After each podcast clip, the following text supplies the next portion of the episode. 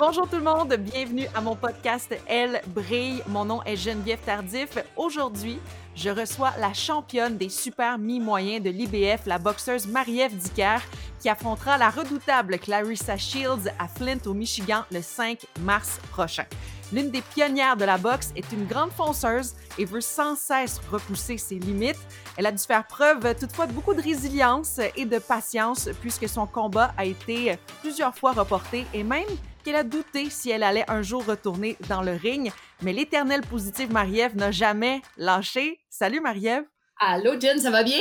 Très bien. Toi, comment ça se passe? Écoute, ça va super bien depuis, euh, depuis qu'on a du concret par rapport à ce combat-là. Comme tu le disais euh, d'entrée du jeu, euh, on s'est posé la question si ce combat-là allait finalement avoir lieu parce que ça fait plus d'un an qu'on qu'on attend ça. mais bref, là, en ce moment, on a quelque chose de concret. On a un objectif qui est dans pas si longtemps que ça, donc ça va super bien justement, j'ai lu et j'ai cru sentir aussi que tu étais une grande impatience. On se ressemble là-dessus. grande euh, impatience, c'est même pas le mot. Ah ouais, hein? Ah, non, euh, zéro, zéro patience. Je déteste attendre moi, je provoque les choses. Là. Fait que si ça bouge pas assez vite, là, euh, je vais essayer à gauche puis à droite là, de, de m'arranger pour que ça finisse par débloquer.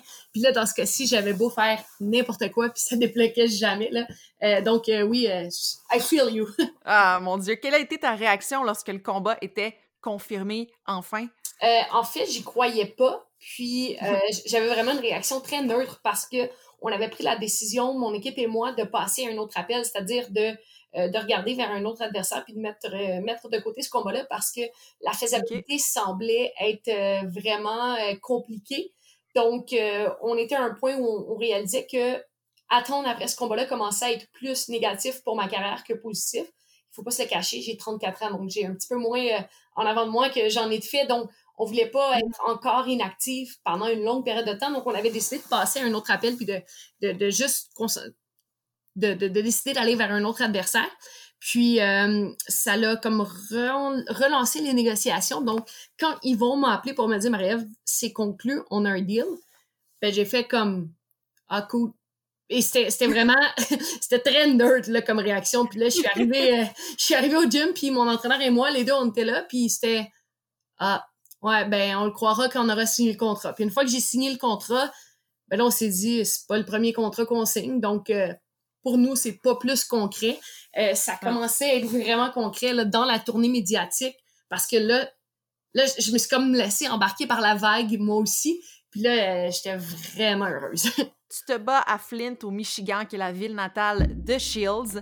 Euh, première fois que tu te bats à l'étranger. Clarissa Shields, elle est jeune, 10 victoires, aucune défaite. Qu'est-ce que tu dis aux gens là, qui ont peur pour toi, qui croient que c'est perdu d'avance? Ben, pour moi, ça fait juste me donner une énergie supplémentaire. C'est comme de, jeter un petit peu de l'huile sur le feu. Uh-huh. Euh, ça me fait un peu penser au, feeling de quand on était jeune, puis on disait, Marie-Ève, t'es pas game.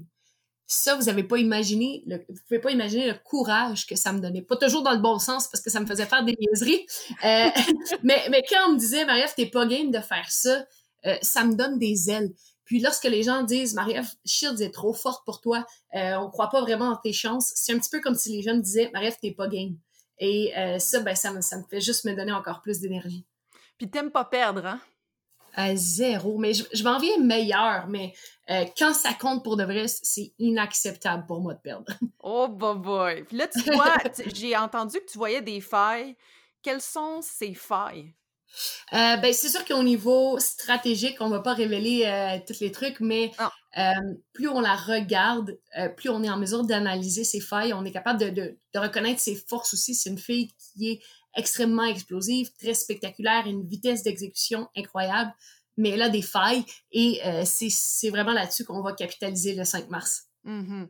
Tu t'entraînes comment pour ce combat-là? Qu'est-ce que tu avais à travailler? Je m'entraîne très fort, mais euh, je dirais que en ce moment, la, la, priorité, c'est vraiment de peaufiner les, les, derniers détails, de peaufiner les, les, dernières choses en lien avec la stratégie parce que reste que ça fait un an qu'on s'entraîne pour ce combat-là. Donc, le travail majoritairement est fait. Donc, on peaufine les derniers détails, mais surtout, on, on s'occupe de bien récupérer et euh, d'arriver 100% en forme et en santé pour ce combat-là. La petite Marie-Ève Dicker, là, elle était comment? Euh, tannante, mais euh, ben, en fait, pas de tannante, vraiment. J'étais vraiment une enfant qui aimait bouger. J'étais euh, limite hyperactive. Moi, je pense, puis je le dis toujours, que le sport m'a permis de réussir dans la vie parce que je faisais tellement de sport, je bougeais tellement, euh, je réussissais à canaliser mon énergie. Puis, quand c'était le temps de, de m'asseoir puis de me concentrer à l'école, j'avais pas de problème à le faire parce que j'avais tellement bougé dans la journée. Mais j'étais compétitive, passionnée. je suis encore le, dans le, le, même vibe, moi, c'était tout ou rien. Puis j'étais comme ça quand j'étais jeune et j'étais aussi très mauvaise perdante, peut-être même plus que maintenant. Oh my God! Puis tout a commencé avec les Tortues Ninja et moi, mon préféré, c'était Raphaël. C'est là encore aujourd'hui. Ben, tu vois, moi aussi, mon préféré quand j'étais jeune, c'était Raphaël parce que j'aimais vraiment le rouge. Ah! Puis euh, en vieillissant, je me suis mis à aimer plus Michelangelo parce que je le trouvais plus drôle. Puis euh, j'ai même, écoute, j'ai même appelé mon chien Mikey. Ben euh, en l'honneur de Michelangelo. Ouais, ouais, ouais. Mon, mon Golden Retriever, euh, de, de, ben, il est décédé il y a pas longtemps, mais il, il avait 13 ah. ans. Puis je l'ai appelé Mikey. oh, mais je suis désolée, mes condoléances pour. Euh, eh, merci beaucoup. le karaté, ça fait partie de ta vie, évidemment. Est-ce que tu as regardé un peu de Netflix, la nouvelle série de, de Karate Kid? Hey, tellement. dans le fond, moi, j'ai j'ai grandi un petit peu avec le Karate Kid 4 avec Julie Sand quand c'était une fille qui était là-dedans. Puis je trouvais ça vraiment cool parce que il n'y en avait pas vraiment de film de combat où on mettait une fille de l'avant. Euh, donc, ah. ça, pour moi, c'était comme super inspirant, euh, même que j'aimais bien plus Julie Sand que Daniel Sand. Mais euh, oui, bien sûr, j'ai regardé les, les nouveaux Cobra Kai. Ça a été, je pense que, tu sais, je dois dire, succès à l'équipe de Cobra Kai parce qu'ils ont été en mesure d'aller chercher la nostalgie de Karate Kid avec les mêmes vieux personnages, mais sans tomber dans une histoire qui se répétait. Fait que je trouvais ça bien cool.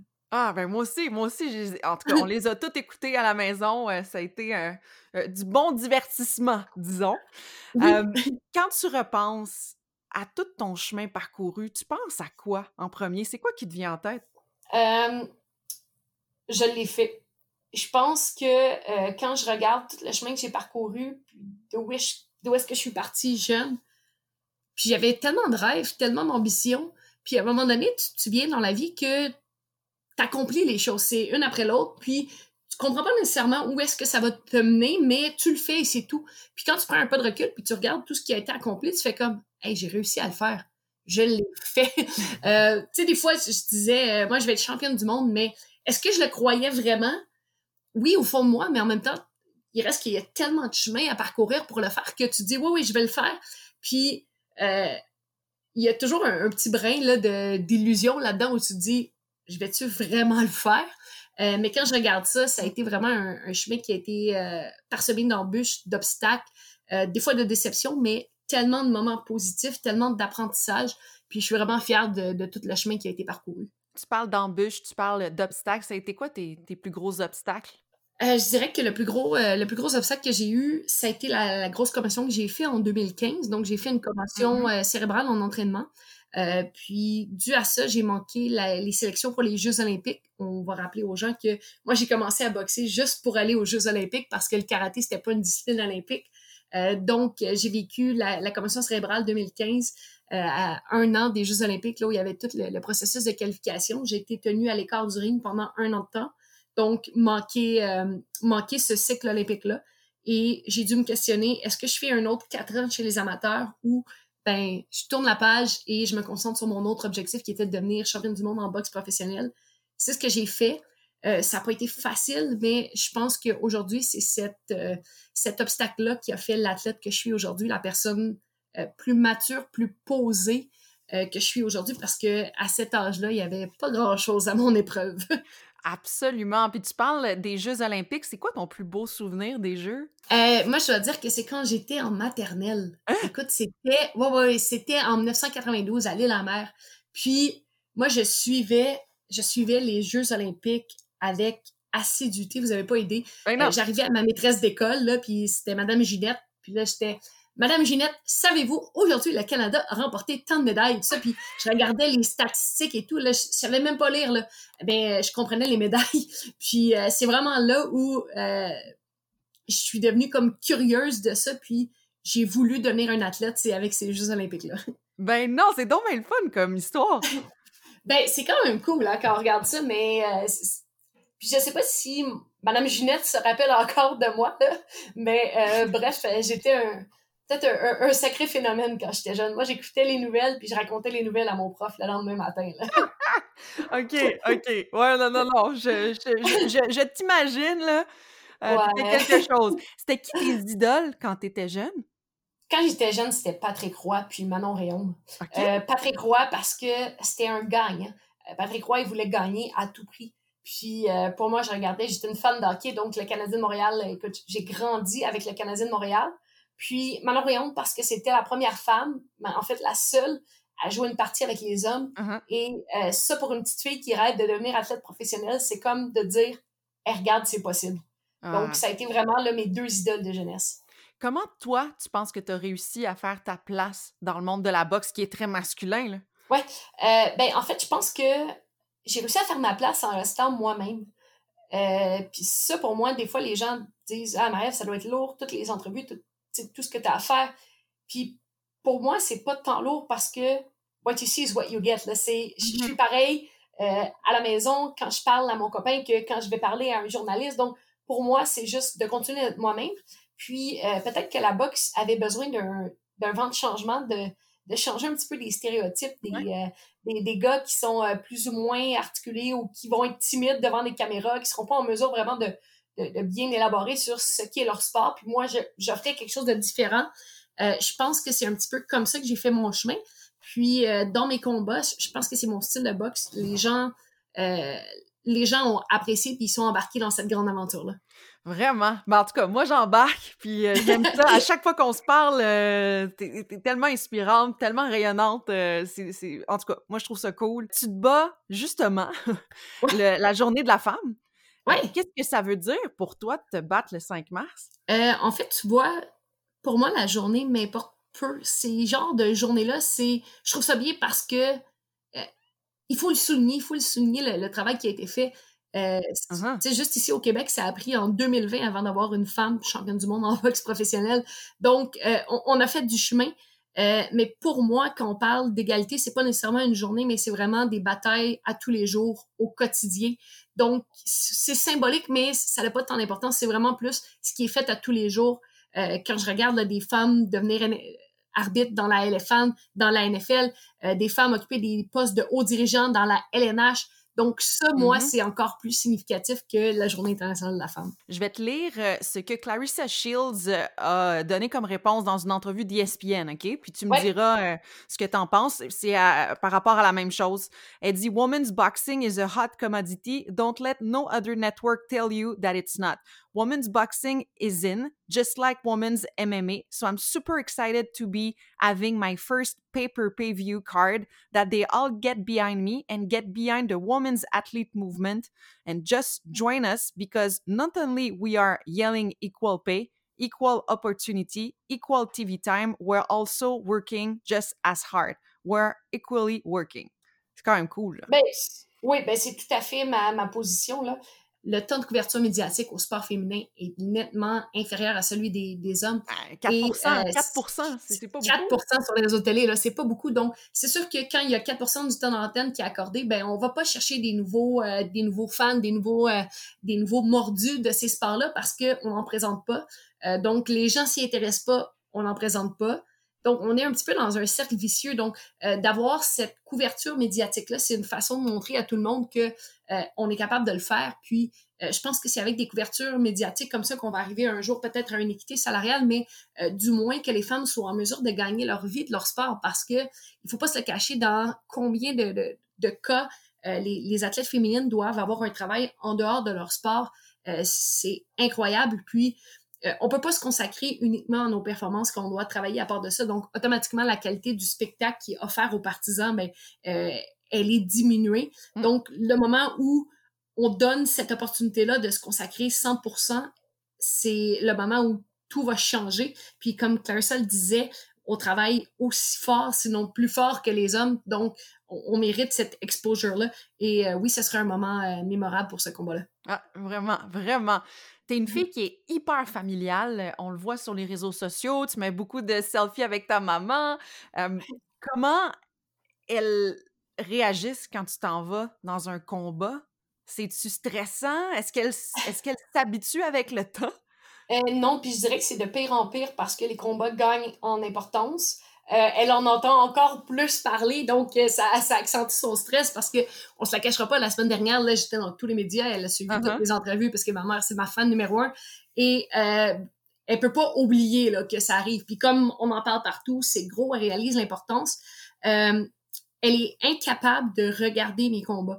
Donc, à tous les combats, non, elle est incapable. À tous les combats, elle est présente. Quand je marche vers le ring, juste avant de tourner le dernier coin, je lui, elle, elle tape sur mon gant, je lui fais un clin d'œil, puis elle s'en va dans les toilettes. C'est son rituel de chaque combat. Wow, OK? Ouais, exactement.